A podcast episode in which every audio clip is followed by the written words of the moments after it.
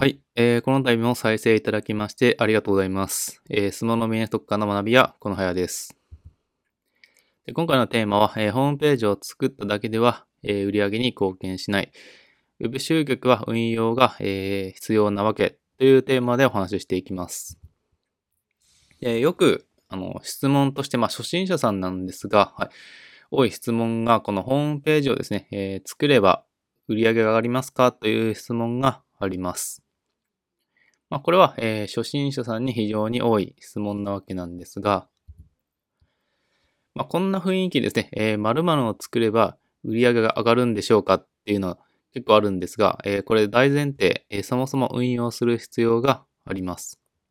で、この運用をした先に売上アップの、まあ、可能性ですね。絶対ではなく、えー、可能性があるという形になります。まあ、つまり、えー、現実はかなり地味で、えー、運用っていうものをする必要が必ずあります。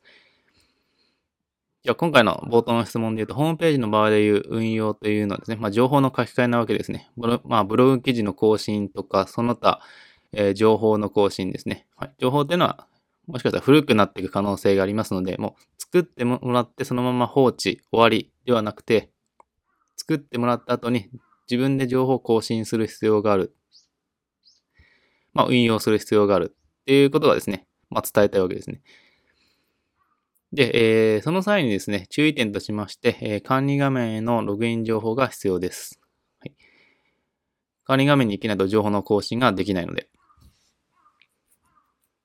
で、えー、この情報がないとかなり悲惨です。はい。まあ自分で作ってこの情報を把握してないってことは、